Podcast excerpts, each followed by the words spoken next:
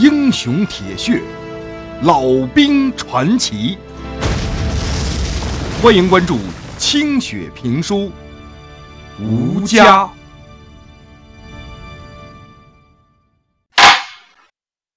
阿凤自打又见到老旦，心里头就像是揣着个野兔子。凡是他身边经过的军官，他总觉得都像老旦。两个人不久之前重逢那次，土台子下头那张憨了吧唧却充满了惊愕的面孔，在他的梦中反复的出现。他记得那一天，老旦的形象似乎英俊了许多，腰杆儿也直了不少。这个曾经给过他终身难忘的经历的男人。怎么会活着出现在这儿？天下这么大，当年生离死别，两个人就没想过能再相见。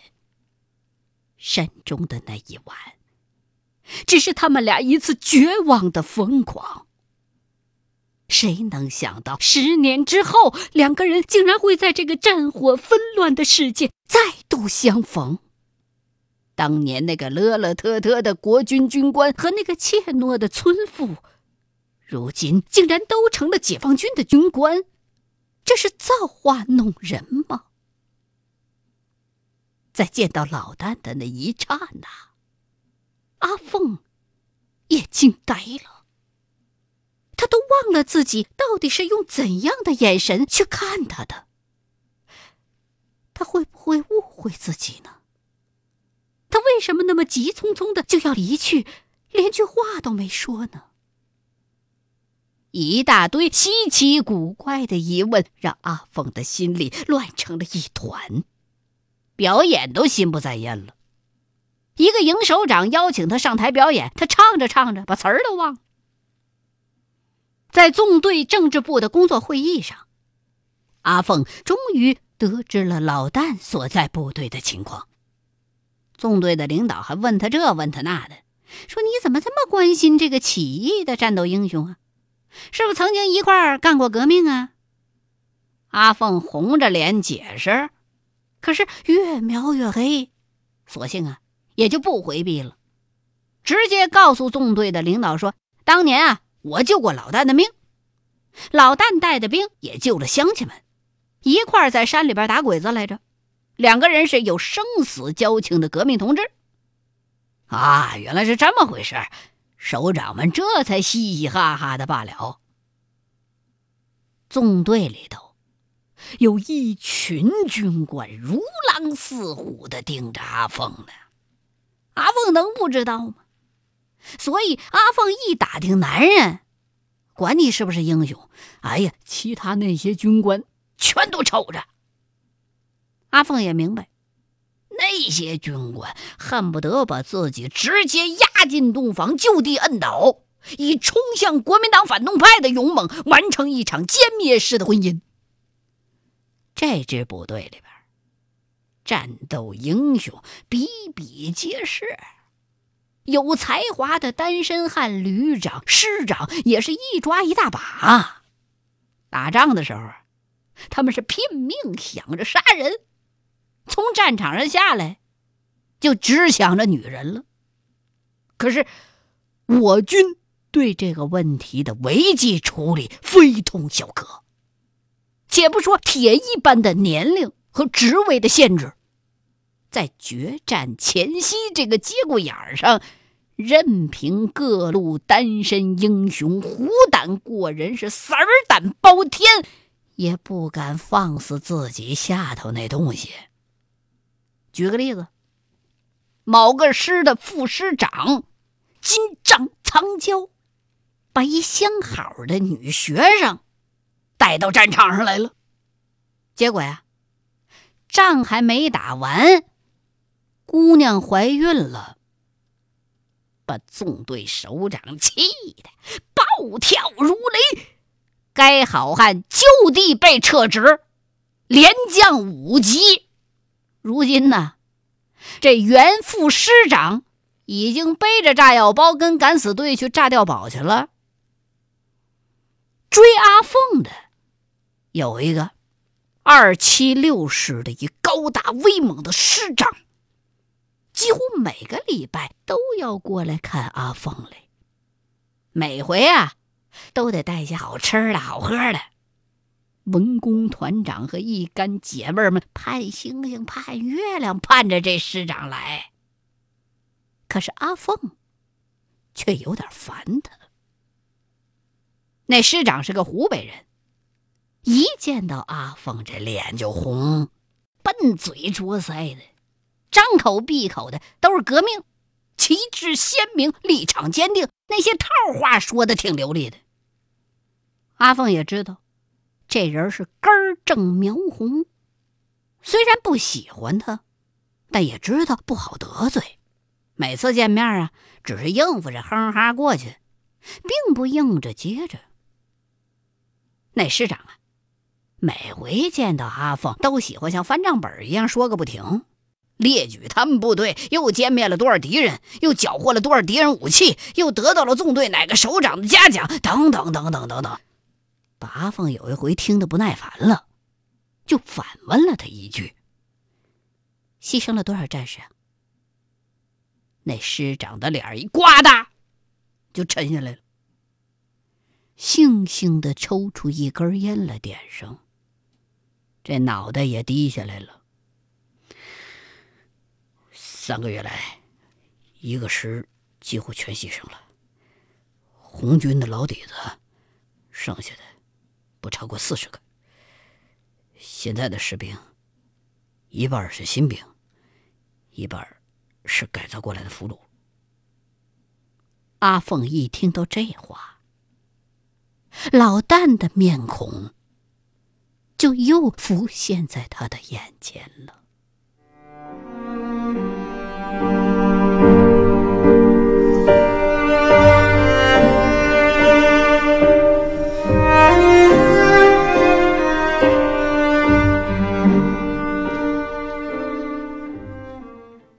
纵队首长深知严抓作风问题给战士们带来的压抑，于是，在这大战前夕，就让文工团副团长阿凤组织女同志们到各个部队去表演，提高士气。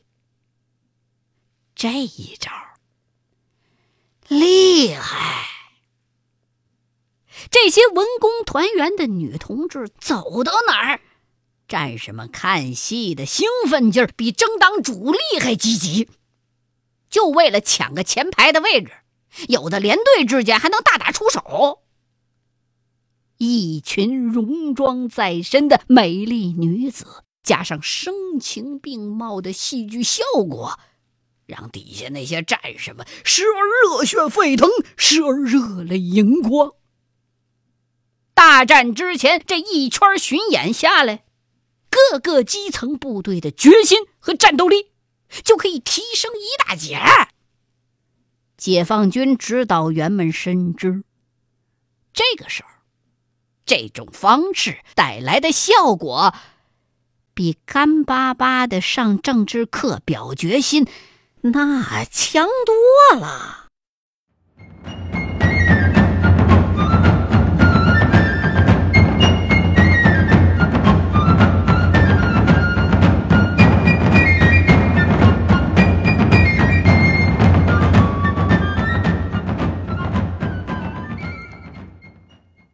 再说这次和老旦的相见，阿凤既惊又怕。当这个自己曾经钟情过的，而且应该已经死掉了的男人重新出现在眼前时，淡漠了十年的记忆，像脱了闸的洪水一般冲击了过来。他为老旦能活下来感到高兴，又为老旦十年来音信皆无而感到一丝失落，更为老旦竟然也成了解放军的军官而感到困惑。除此之外，就全是尴尬。如果再见面的话，两个人该如何面对？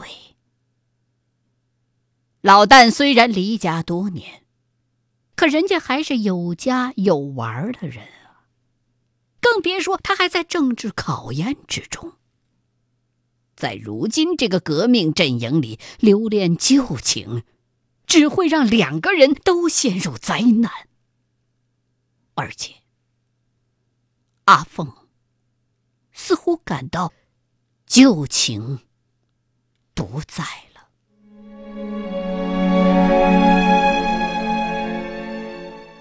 当年老旦带人离开松石岭边的赵石湖之后。阿凤就和乡亲们躲进了更深的大山里，过着野人一般的生活。直到遇到同样在山里流浪的一支新四军游击队，阿凤毅然参加了新四军，怀着他自己都无法理解的热情，参加了一次又一次的激烈的战斗。游击队队长爱上了这个美丽却又冷冰冰的女子。用尽心思在战斗的间歇培养感情。阿凤也对游击队长的英武和勇敢很有好感。两个人终于在两年之后结成了革命夫妻。就在那个新婚之夜，游击队长刚用粗糙的双手颤抖着除去阿凤的衣裳。两个人还没有来得及共赴云雨，鬼子和伪军的枪炮声就闯进了根据地。男人深情的吻别了阿凤，就带队杀将出去，率领战士们和摸进根据地的上千名敌人进行了殊死的战斗。终于，为了保卫根据地人员和物资的转移，这个游击队长。血洒青山。阿凤闻听噩耗，顿时昏死在了地上。那天的深夜，他在无人的山顶上仰天长哭，悲痛欲绝，曾经一度想过放弃自己的性命。自己生命当中的几个男人，为什么都是这样的下场呢？莫非自己天生就是克男人的灾星？老天爷难道就是不让自己好活吗？阿峰终于冷下心来。咬牙切齿，发誓不再嫁人，除非天下不再有战乱。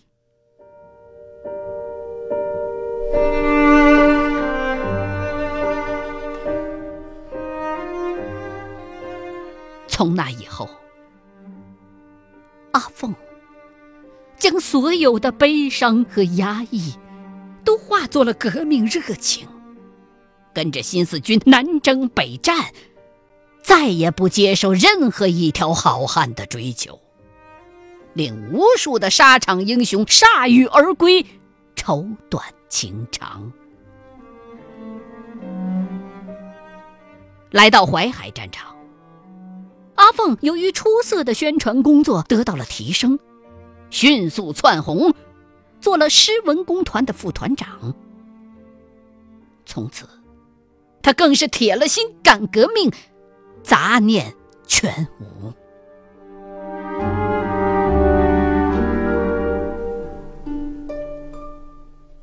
瞎子都看得出来，再过两天就是这大平原上的最后一战了。解放军这边热火朝天，整天的运兵、运粮食、运弹药，往前推大炮，往下挖地道。国军那边，整天只有飞机像赶集似的空投个没完，扔下无数五颜六色的降落伞。这大风天的，那些东西将近一小半都被刮到解放军阵地上来了。里边啥都有。二连的阵地上也掉下来一个，战士们呼啦朝围上去，用刺刀撬开那大桶，欢呼着就要开嚼，立刻就被指导员王浩一顿痛斥，大伙儿只好乖乖的放下了。一直等到王浩得到了营里明确的命令，说战利品就留在连里边，奖励战士们了，大伙儿这才欢天喜地的分着吃了。在这个过程当中啊，双方一直不分昼夜，互相轰着冷炮，找寻着对方的高音喇叭和指挥部。原本漆黑无比的夜空变成了白昼一样亮，月亮都被晃得见不着影了。一颗又一颗的闪光弹把天地照得白花花一片，地上的白雪映着这白光啊，晃得战士们都不敢睁眼睛。总攻当天的清晨，老旦。拿起望远镜望去，只见李庄外围的铁丝网和障碍物层层叠叠，里面夹着无数低矮粗壮的地堡以及沟壑深浅的机枪壕。庄外的积雪已经被挖起的黄土盖住了，那是国军工兵布雷的结果。估计。在那些松软的地表下面，是数不清的各式地雷。在李庄的中部，隐约飘着一面破烂不堪的青天白日旗，时而在寒风当中呼啦啦的狂抖一阵儿，时而又软塌塌的垂在那儿。空气干冷，子弹几乎冻在了枪膛里。士兵们时不时的把枪栓拉一拉，以检验枪的可靠性。整个村庄看不见一个人影在走在闪光弹之下，偶尔能看到一些枪炮的反光。这个村子就像是害了瘟疫一般死寂，又像是一个老辣的猎人布下的陷阱，正张开夹子等着他的猎物们。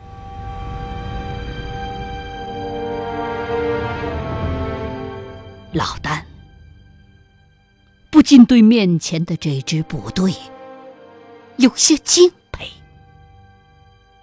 国军战败，已成定局。前方的这支国军部队，如今已在弹尽粮绝的边缘，却依然阵脚不乱。这，是好官好兵才有的素质。这场攻坚战不好打，可是。如今箭在弦上，军令状也立了，不好打也只能豁出去了。想到这儿，老旦又调整了一下望远镜，看了看趴伏在战壕里边吃饱了喝得了、整装待发的战士们，他们潜伏的很好，就像是一团团暗黄色的土包。老旦长长的出了一口气，看了看表，又看了看王浩。指导员王浩朝着老旦点了一下头。老旦明白，总队轰击的时间到了。